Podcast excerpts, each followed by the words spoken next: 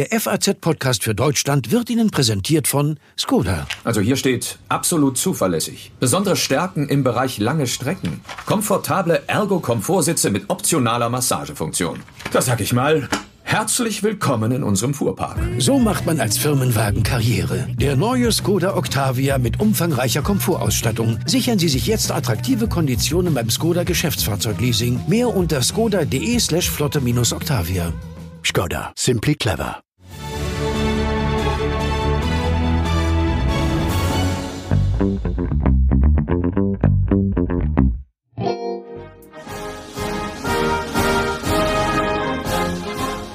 Corona-Krise, die macht natürlich auch vor einem nationalen Großereignis keinen Halt.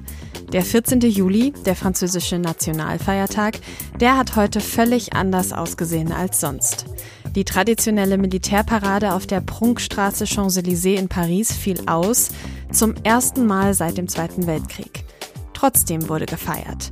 Unter den Ehrengästen heute waren auch der deutsche Gesundheitsminister Jens Spahn und mehrere Ministerpräsidenten. Frankreich und Deutschland demonstrieren also Zusammenhalt, auch in der EU. Was die Freundschaft der beiden Länder für die Europäische Union in der Corona-Krise bedeutet, das schauen wir uns heute mal an. Außerdem blicken wir auf die zumindest teilweise neue französische Regierung. Vor allem Präsident Macron stand ja zuletzt immer wieder in der Kritik. Wir sprechen mit unserer Korrespondentin vor Ort in Paris, wie Macron heute versucht hat, die Franzosen wieder von sich zu überzeugen. Sie hören den FAZ-Podcast für Deutschland, heute am Dienstag, den 14. Juli 2020 und mein Name ist Tami Holderried. Hallo. Zur Feier des Nationalfeiertags hat Präsident Emmanuel Macron heute auch ein TV-Interview gegeben und das war mit Spannung erwartet worden. Zuletzt waren er und seine Regierung ja immer wieder in die Kritik geraten. Auch bei den letzten Kommunalwahlen wurde Macrons Partei regelrecht abgestraft. Daraufhin hatte er seine Regierung umgebildet und wichtige Posten neu besetzt. Heute wollte Macron nun dem französischen Volk erklären, wie er mit dieser neuen Regierung den Weg aus der Krise leiten will. Ist ihm das gelungen? Unsere Korrespondentin Michaela Wiegel ist in Paris vor Ort und hat natürlich auch die Feierlichkeiten heute beobachtet. Hallo, Frau Wiegel. Hallo, grüße Sie. Frau Wiegel, wie lief denn dieser in Frankreich ja so wichtige Tag heute ab? Was war anders als sonst? Ja, es war ein ganz besonderer Nationalfeiertag. Zum ersten Mal seit langer Zeit äh, wurden nicht die Champs-Élysées ähm, als Paradestraße, als Prachtavenue benutzt, sondern äh, das Ganze fand nur am Place de la Concorde statt, ähm, einfach weil man sich für eine kleinere Version entschieden hatte. Aber am allerwichtigsten und die größte Veränderung war vielleicht, dass auf den Zuschauertribünen ganz gewöhnliche Leute, Kassiererinnen, Paketboten, Müllwerker, Lehrerinnen ähm, und insbesondere auch sehr viel Pflegepersonal aus den Krankenhäusern saßen. Und damit wollte man ihnen danken, dass sie während dieser harten Zeit hier des Lockdowns das Land am Laufen gehalten haben. Also die Feierlichkeiten deutlich im Lichte der Corona-Krise. Bei den Feierlichkeiten dabei war aber natürlich auch die neue oder zum Teil neue Regierung, die ja erst vor kurzem neu aufgestellt worden war. Lassen Sie uns mal über die Umbildung der Regierung sprechen. Glauben Sie, das war der richtige Schritt?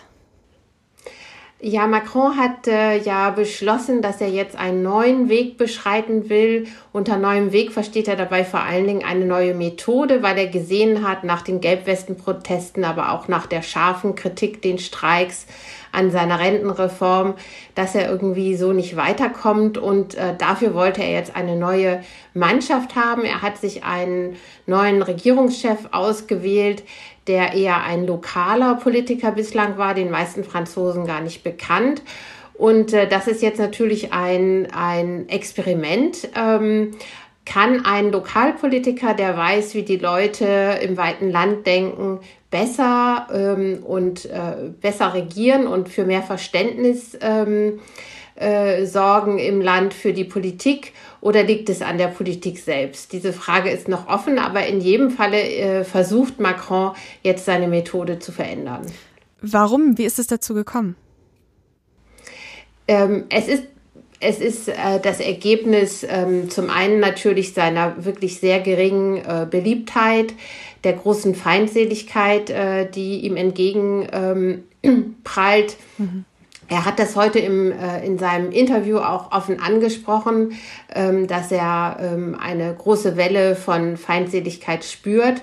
Und er versucht jetzt einfach, diese Vertrauenskrise zu überwinden, indem er neu, neue Leute ähm, gefunden hat, ähm, die noch nicht verbraucht sind, in Anführungsstrichen, und die jetzt äh, die Franzosen davon überzeugen sollen, dass es einen Weg aus der Krise gibt und dass äh, die Regierung diesen Weg mit ihnen gemeinsam gehen will. Wie reagieren denn die Menschen bislang? Haben Sie das Gefühl, die Menschen in Frankreich sind mit der neuen Regierung zufrieden? Bislang herrscht eine stark abwartende Stimmung. Nun muss man dazu wissen, ähm, dass die wirtschaftlichen Perspektiven ähm, ähnlich wie in Deutschland, aber noch viel schlimmer als in Deutschland äh, sehr negativ sind. Äh, Gerade jetzt hat äh, der Präsident bestätigt, ähm, dass er mit einem Anstieg der Arbeitslosenzahl von bis ähm, zu einer Million Arbeitslosen mehr bis Jahresende rechnet. Das mhm. sind natürlich keine Perspektiven, die dazu führen, dass die Leute jetzt applaudieren und sagen, ähm, alles toll, ähm, wir lieben die neue Regierung. Und wie ist es Ihrer Einschätzung nach? Was ist von der neuen Regierung jetzt zu erwarten? Gibt es da schon konkrete Ankündigungen, Versprechen? Also ich glaube wirklich, wenn, wenn es der Regierung gelingt, äh, stärker ähm, den Regionen und den lokalen Akteuren mehr Kompetenzen zu übertragen und sie stärker einzubinden in die Entscheidungsfindung, dass dann auch mehr Verständnis für die äh, Regierungsmaßnahmen getroffen äh, äh, wachsen kann. Das Problem äh, war tatsächlich, dass Macron als sehr autoritärer ähm, Regierender, der von Paris aus über das Land hinweg regiert, wahrgenommen wurde. Mhm. Außerdem will die französische Regierung jetzt ja 7,5 Milliarden Euro zusätzlich in das staatliche Gesundheitswesen stecken. Auch 15.000 neue Stellen in den Kliniken sind geplant. Glauben Sie, das kann auch so einen Stimmungsumschwung vielleicht hervorrufen dann? Bislang sind die Reaktionen eher, ähm, eher negativ. Ähm, das mag aus deutscher Warte verwundern, aber ähm, hier ist es ähm, eher so, dass äh, gesagt wird, das reicht nicht, das ist mhm. nicht genügend.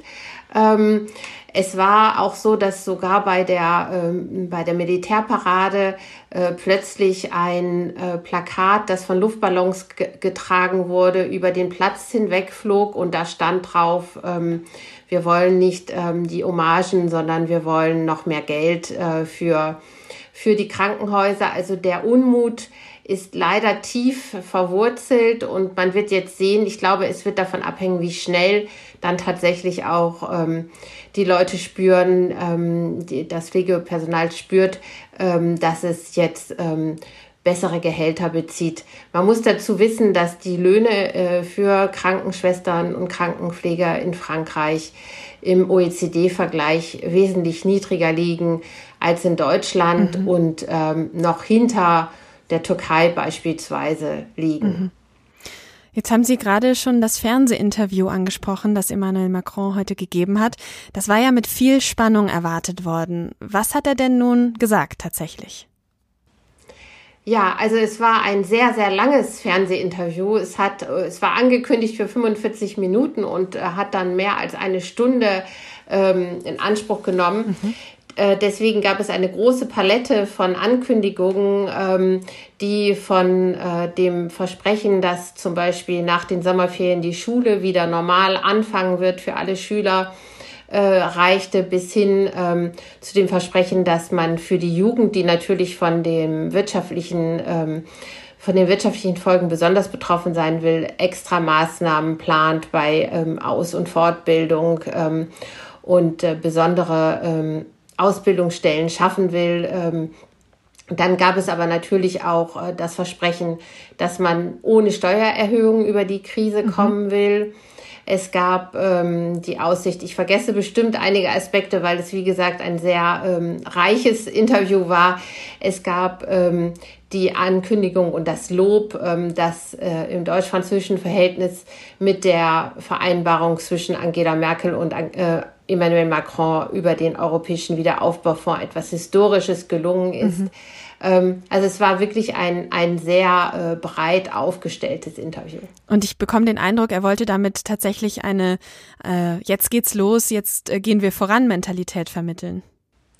ja, er, er hoffte, Aufbruchsstimmung mhm. äh, zu schaffen. Er hat ähm, nicht verschwiegen, dass harte Zeiten bevorstehen, aber er hat ähm, äh, versucht zu vermitteln, dass Frankreich immer dann äh, sich am meisten mobilisiert hat, wenn es dem Land ganz schlecht ging. Er hat den Vergleich zu 1940 und äh, der Situation nach der, nach der Niederlage, ähm, der militärischen Niederlage gewählt, weil in Frankreich, und das war auch bei diesem Nationalfeiertag ähm, einer der Aspekte, an den General de Gaulle gedacht mhm. wurde. Ähm, und ähm, äh, ja, er hat, also er hat wirklich sich bemüht, ähm, aufzuzeigen, dass man jetzt nicht resignieren muss, sondern, ähm, sondern die Regierung alles versucht, ähm, die Krise zu überwinden. Hm.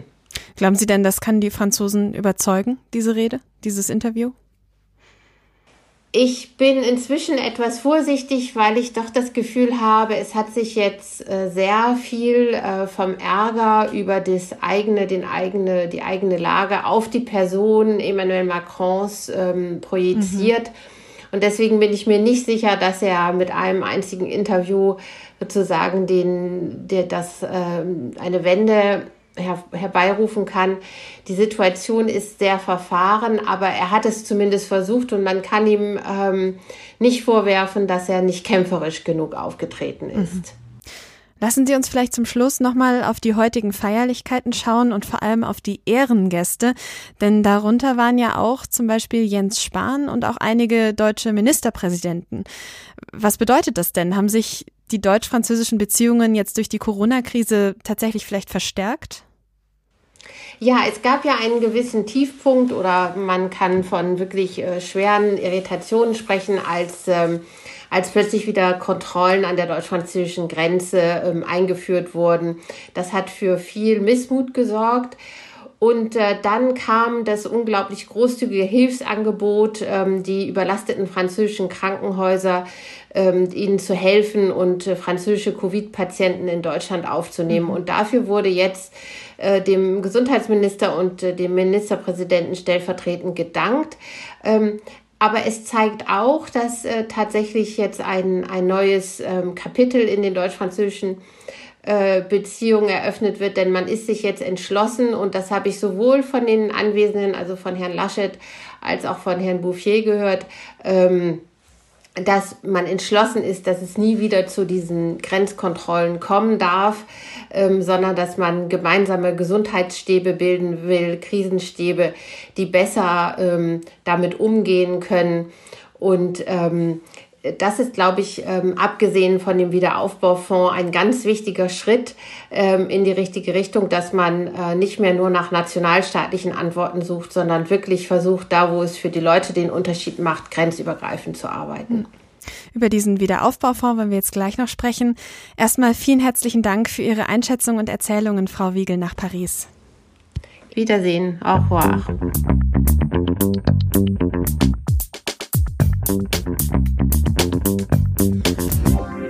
Deutschland und Frankreich helfen sich also in der Corona-Krise gegenseitig. Nicht nur, dass französische Patienten teilweise in Deutschland behandelt wurden, auch politisch arbeiten beide Länder eng zusammen.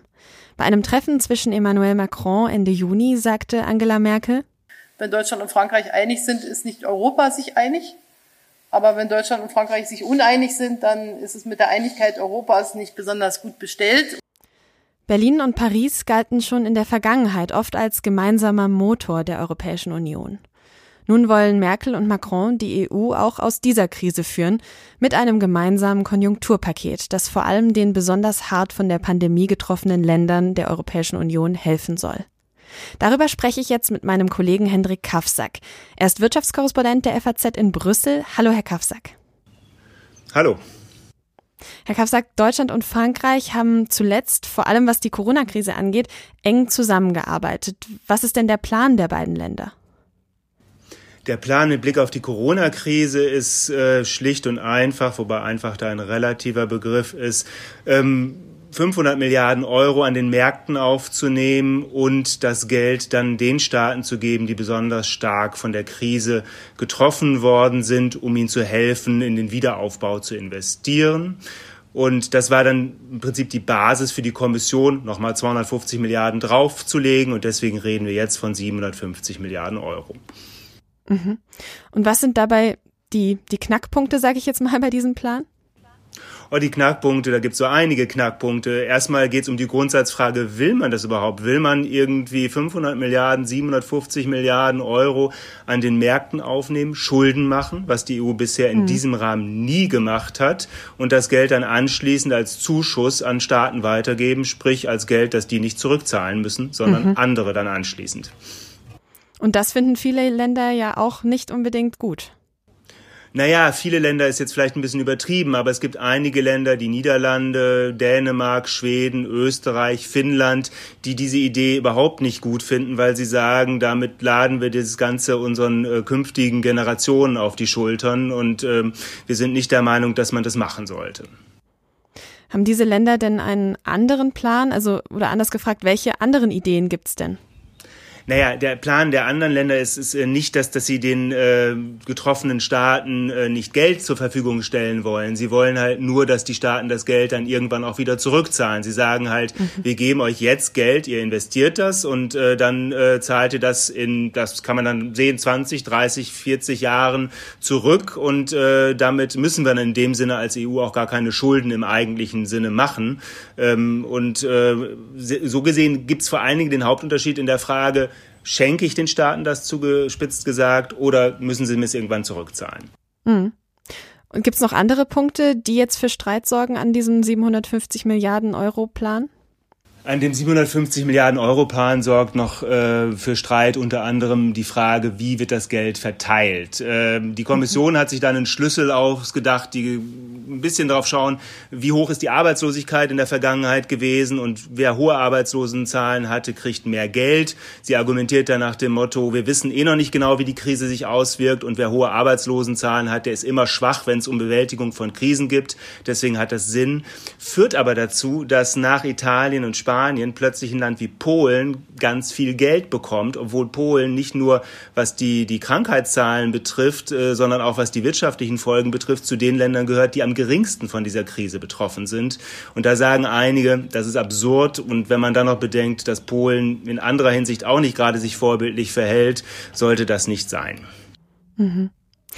Lassen Sie uns noch mal darüber sprechen, warum Deutschland und Frankreich denn so eine große Rolle bei diesen Plänen jetzt spielen. Warum äh, sind gerade diese beiden Länder in der Zusammenarbeit so wichtig? Naja, es ist tatsächlich so, dass man bei Deutschland und Frankreich immer gesagt hat, äh, wenn diese beiden Länder sich einigen, dann äh, hat man im Prinzip schon eine Einigung auf europäischer Ebene vorgezeichnet. Das ist früher jedenfalls so gewesen. Jetzt ist die EU inzwischen viel, viel größer und deswegen ist es nicht mehr ganz so einfach. Aber Merkel hat es mal ganz schön zusammengefasst, indem sie gesagt hat, wenn Deutschland und Frankreich an einem Strang ziehen, ist zumindest schon mal eine Grundlage gelegt. Wenn sie das nicht tun, haben wir ein Problem. Und insofern mhm. ist es natürlich ein ziemlich starkes Signal gewesen, dass Deutschland Deutschland und Frankreich da jetzt vorweggegangen sind, gesagt haben, wir haben uns geeinigt, wir haben uns äh, auf einen konkreten Vorschlag äh, geeinigt und ähm, wie gesagt, da ist damit noch keine Einigung auf europäischer Ebene erzielt, aber eine Grundlage dafür ist dann damit schon gelegt.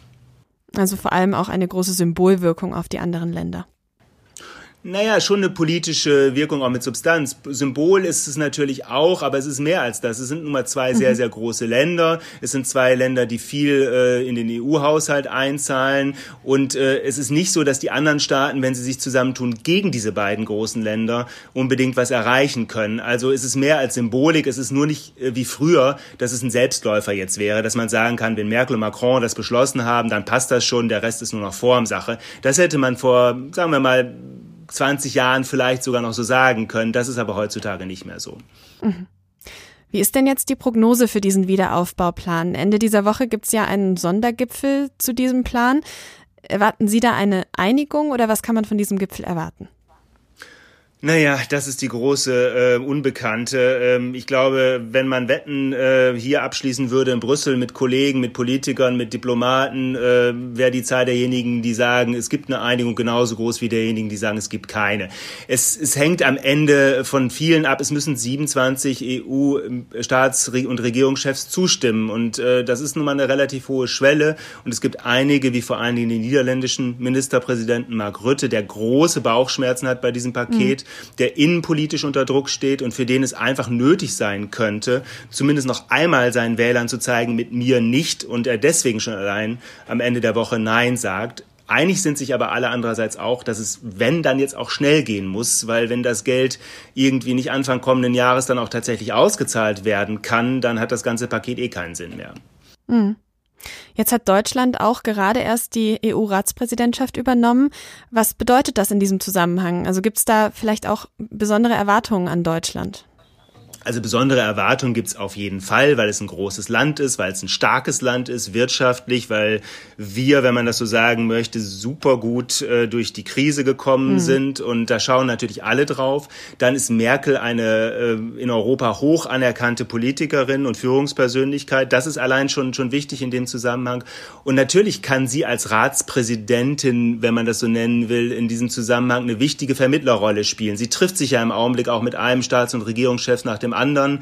Conte mhm. war gerade erst da und versucht da zu vermitteln. Sie ist nicht diejenige, die die Sitzung am Ende der Woche leitet. Das ist der Belgier Charles Michel, der ständige Ratspräsident, der da auch wirklich dann vielleicht der wichtigste ist. Aber sie ist mindestens die zweitwichtigste in dem Zusammenhang als, als Vermittlerin zwischen den verschiedenen Positionen. Mhm. Wenn wir jetzt noch mal auf die nächsten Jahre schauen, diese Krise wird ja noch weitaus weiter strahlen. Was sind die größten Herausforderungen der nächsten Jahre für die EU in diesem Zusammenhang? Das ist eine Frage, die ich gerne beantworten würde, die ich aber in dieser Form kaum beantworten kann. Es hängt viel davon ab, wie viel Wellen wir noch sehen. Es hängt viel mhm. davon ab, wie die Wirtschaft tatsächlich sich entwickelt, äh, wie stark und wie lange wir tatsächlich in diesem Tal verharren, in dem wir ja immer noch so ein bisschen sind, auch wenn zumindest äh, in äh, vielen Ländern die Wirtschaftsentwicklung wieder nach oben zeigt.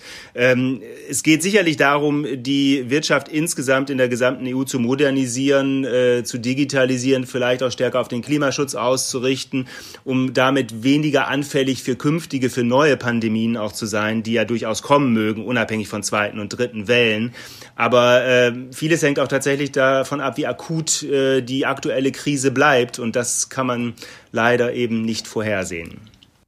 Bleibt die deutsch-französische Zusammenarbeit oder Freundschaft sogar dabei aber extrem wichtig? Was sagen Sie? Die deutsch-französische Freundschaft bleibt da äh, immer total wichtig. Äh, sie bleibt auch deswegen so wichtig, weil viel äh, für Macron davon abhängt, ob er wiedergewählt wird. Und wir wissen alle, wenn Macron nicht wiedergewählt wird, dann wird Frankreich einen extremen Rechtsruck erleben, höchstwahrscheinlich. Und das wäre nicht nur für Frankreich, sondern für die gesamte EU hochproblematisch. Deshalb ist es äh, auch extrem wichtig, dass sich Deutschland und Frankreich, Merkel und Macron jetzt zusammengerauft haben. Denn wenn Sie von Freundschaft sprechen, muss man eins äh, bedenken die war in den letzten Jahren gar nicht so doll ausgeprägt. Äh, Macron hat nach seinem Amtsantritt konkrete Vorschläge vorgelegt, wie er die EU gerne reformieren würde und hat aus Berlin dafür vor allen Dingen eines geerntet, Schweigen und nochmal Schweigen. Und äh, da war in Frankreich das Gefühl ohnehin da, deutsch-französische Freundschaft gibt's gar nicht mehr. Wir müssen uns stärker gen Süden, Spanien, Italien orientieren. Und auch deswegen ist die aktuelle Initiative so wichtig von Merkel und Macron, weil das damit ein wenig geheilt ist. Vielen Dank für Ihre Einschätzung, Herr Kafsack. Kein Problem.